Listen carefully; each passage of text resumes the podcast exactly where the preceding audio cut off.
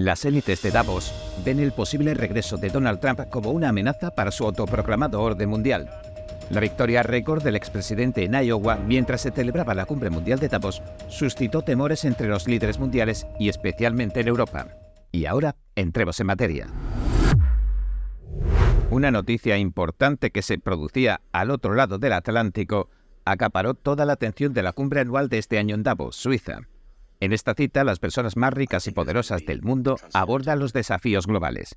Y la victoria sin precedentes del expresidente Donald Trump en Iowa, el 15 de enero, se convirtió en la comidilla del Foro Económico Mundial, del FEM, que se celebraba en esta localidad alpina de esquí. Según algunos observadores, la cuestión de su posible regreso a la Casa Blanca predominó en las conversaciones en cenas y fiestas durante toda la cumbre, eclipsando incluso los problemas mundiales más acuciantes. Miles de miembros de las élites mundiales, entre ellos directores ejecutivos, banqueros y responsables políticos, se reunieron en Davos del 15 al 19 de enero para celebrar la 54 edición del FEM. Entre los asistentes, la presidenta del Banco Central Europeo, Christine Lagarde, se mostró abiertamente crítica con el expresidente. Durante una entrevista con Bloomberg, le preguntaron por las próximas elecciones estadounidenses y respondió lo siguiente. A todos nos preocupa porque Estados Unidos es la mayor economía, el mayor país en defensa del mundo, y ha sido un faro para la democracia, con todos sus aspectos positivos y negativos. Lagarde, que ha sido directora del Fondo Monetario Internacional, también describió al presidente Trump como una clara amenaza para Europa durante una reciente entrevista con France 2 y criticó su postura en materia de aranceles, la OTAN y el cambio climático. Además, el último día de la cumbre sugirió que la estrategia más eficaz para que Europa se prepare para un posible regreso de Trump es pasar a la ofensiva. Dijo durante una mesa redonda el 19 de enero lo siguiente. La mejor defensa, si así queremos verlo, es el ataque. Para atacar bien hay que ser fuerte en casa. Y ser fuerte significa tener un mercado fuerte y profundo, tener un verdadero mercado único. Philip Hildebrand, exdirector del Banco Central Suizo y actual vicepresidente de BlackRock, expresó opiniones similares sobre las próximas elecciones estadounidenses. Declaró a Bloomberg en Davos, según la NTD, lo siguiente. Ya hemos pasado por eso y hemos sobrevivido, así que veremos qué significa. Ciertamente, desde el punto de vista europeo, desde una especie de punto de vista globalista, atlantista de la OTAN, es por supuesto una gran preocupación. Gordon Brown, ex primer ministro del Reino Unido, expresó sentimientos similares. Le dijo a la CNBC en la estación de esquí suiza lo siguiente. Me preocupa la amenaza de una presidencia de Trump. Dice que podría resolver el problema Ucrania-Rusia en un día. Pero si el problema Ucrania-Rusia se resuelve a expensas de Ucrania y se ve como una victoria para Putin, entonces el golpe a la autoconfianza europea será absolutamente demoledor. Y la preocupación por el posible regreso del expresidente a la Casa Blanca no se limitó a Davos. Guy Verhofstadt, ex primer ministro belga y actual miembro del Parlamento Europeo, expresó preocupaciones parecidas tras la victoria del presidente Trump en Iowa. Escribió en un post en la plataforma de redes sociales X lo siguiente. Los republicanos envían un mensaje al mundo. La democracia lucha por sobrevivir. Se cierra la ventana también para Europa. Richard Dirloff, ex jefe de Servicio Secreto de Inteligencia del Reino Unido, también decía recientemente que la reelección del presidente Trump podría representar una amenaza política para el Reino Unido y la OTAN. Declaró a Sky News lo siguiente. Hay que añadir una amenaza política que me preocupa, que es la reelección de Trump, la cual creo que para la seguridad nacional del Reino Unido es problemática. Porque si Trump, por así decirlo, actúa precipitadamente y daña la Alianza Atlántica, eso es un gran problema para el Reino Unido. El presidente Trump ha expresado con frecuencia que le preocupa la fuerte dependencia de la OTAN que sufre Estados Unidos y ha pedido a los países miembros que aumenten sus contribuciones al gasto en defensa, al gasto conjunto. Brian Sechik, estratega republicano y exmiembro del equipo de campaña de Trump, dijo que cree que las declaraciones hechas por las élites globales en la reunión de Davos podrán beneficiar a la campaña del expresidente. Sechik le dijo al Epoch Times lo siguiente: Nos guste o no, no son fans de Trump Nunca lo han sido y nunca lo serán. La gente que habla sobre el cambio climático y predica sobre su visión del mundo y el cambio climático mientras toma aviones privados a una exclusiva ciudad europea no es algo en lo que realmente los votantes indecisos tan cruciales de Georgia, Michigan, Pensilvania y Arizona estén enfocándose particularmente en estos días. Durante un momento bastante inesperado en Davos, Jamie Dimon, el director ejecutivo de JP Morgan, sacudió el avispero haciendo un guiño a las políticas del expresidente Trump.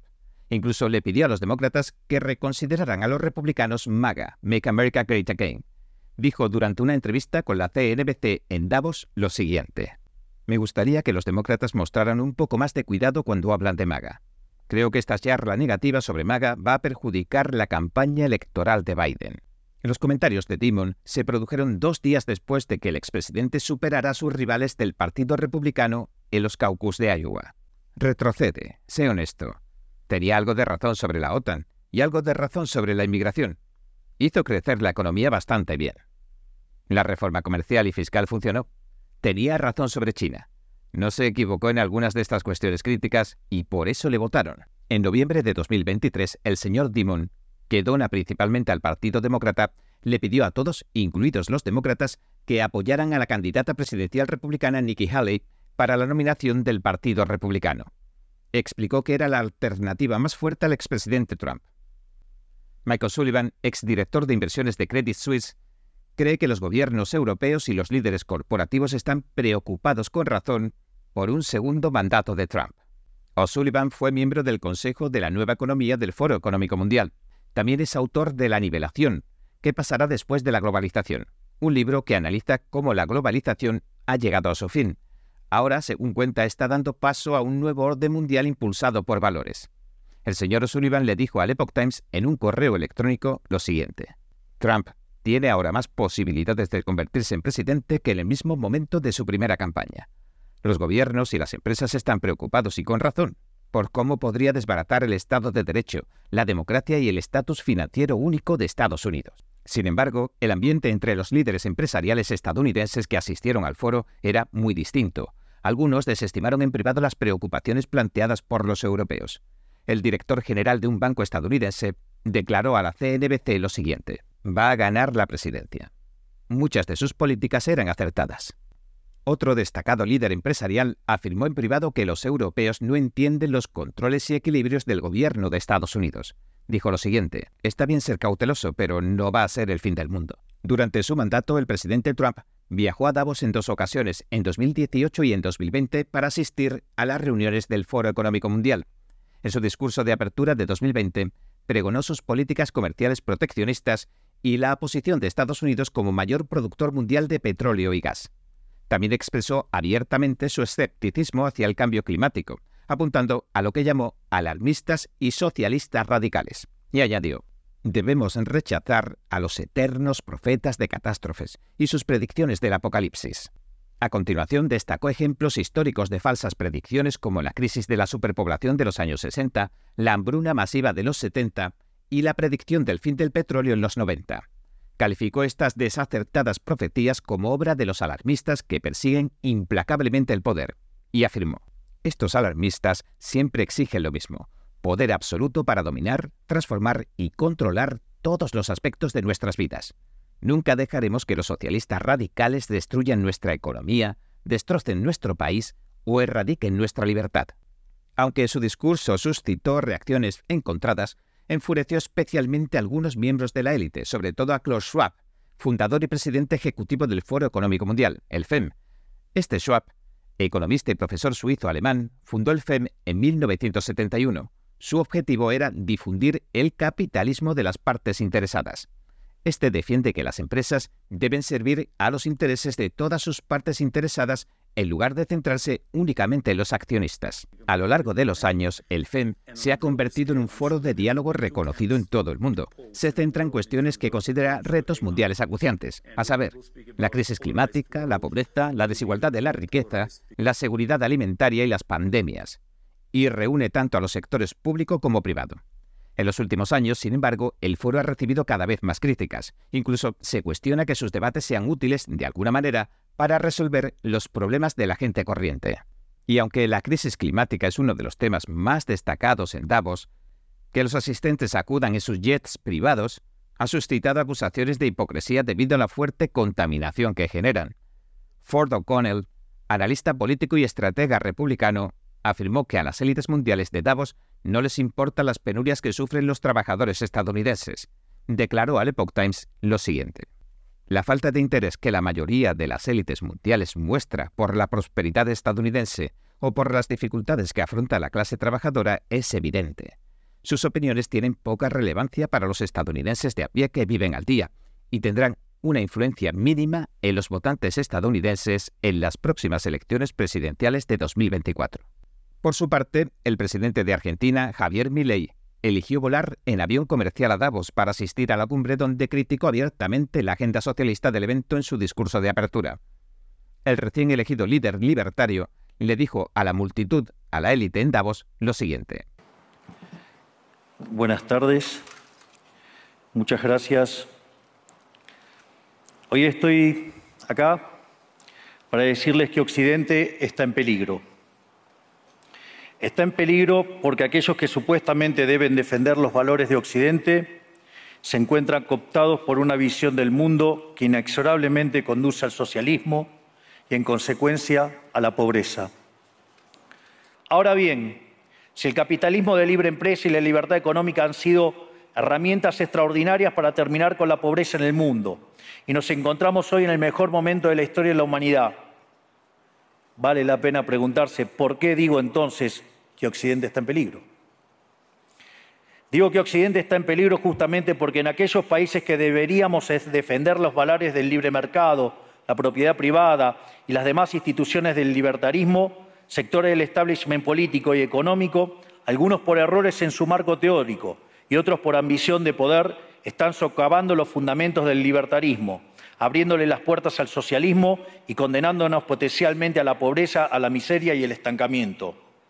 Porque nunca debe olvidarse que el socialismo es siempre y en todo lugar un fenómeno empobrecedor, que fracasó en todos los países que se intentó. Fue un fracaso en lo económico, fue un fracaso en lo social, fue un fracaso en lo cultural y además asesinó a más de 100 millones de seres humanos.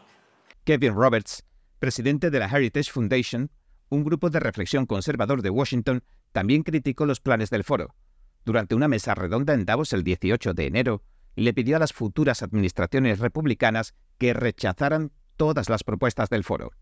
El señor Roberts defendió al expresidente estadounidense y argumentó que las élites mundiales han desinformado al ciudadano de a pie en cuestiones como la inmigración ilegal, la crisis climática y la seguridad pública. Y añadió señalando a la audiencia lo siguiente. La razón por la que estoy aquí en Davos es para explicar a mucha gente que está en esta sala y que me está mirando, con todo respeto y no es nada personal, que ustedes son parte del problema. Pese a que los resultados del caucus republicano de Iowa de las primarias del 15 de enero fueron previsibles, atrajeron una considerable atención tanto en Estados Unidos como en el resto del mundo. El señor O'Connell dijo al respecto lo siguiente. Trump logró una victoria histórica y decisiva en los caucus de Iowa, batiendo los récords de mayor margen de victoria de un candidato republicano. La contienda se dio por terminada apenas 31 minutos después del inicio de la votación, lo que subraya la fuerza de su triunfo. El ex vicepresidente Al Gore, sin embargo, advirtió que no había que exagerar la importancia del voto de Iowa. El señor Gore, que perdió por poco la presidencia en 2000, hizo hincapié en la posibilidad de que se produzcan sorpresas en las elecciones. Le dijo a Bloomberg en Davos lo siguiente. Ha habido muchos ejemplos. La última vez en 2016, Ted Cruz ganó el caucus de Iowa y luego no importó lo más mínimo. Hemos visto a otros ganar el caucus de Iowa en el lado republicano y luego desaparecer. Algo me dice que este puede ser un año de sorpresas significativas. Espero que así sea, porque no quiero que vuelva a ser nominado y reelegido. El estratega republicano, el señor Shechik, por su parte predice que si el presidente Trump consigue una victoria en New Hampshire el 23 de enero, independientemente del margen, esto marcará el punto de inflexión decisivo. Aseguro que si ganara ambos estados, New Hampshire y Iowa, dada la diversidad demográfica de los votantes de ambos estados críticos, esto confirmaría, dijo, la idea de que posee el control total del Partido Republicano. Y bueno, este ha sido nuestro episodio de hoy. Gracias por sintonizarnos. Si le gusta nuestro programa, por favor, no olvide darle a me gusta, suscribirse y compartir este vídeo con sus amigos y su familia porque todo el mundo merece conocer los hechos. Una vez más, gracias por ver en primera plana. Nos vemos mañana. Un espectáculo verdaderamente revelador para todos y cada uno de nosotros.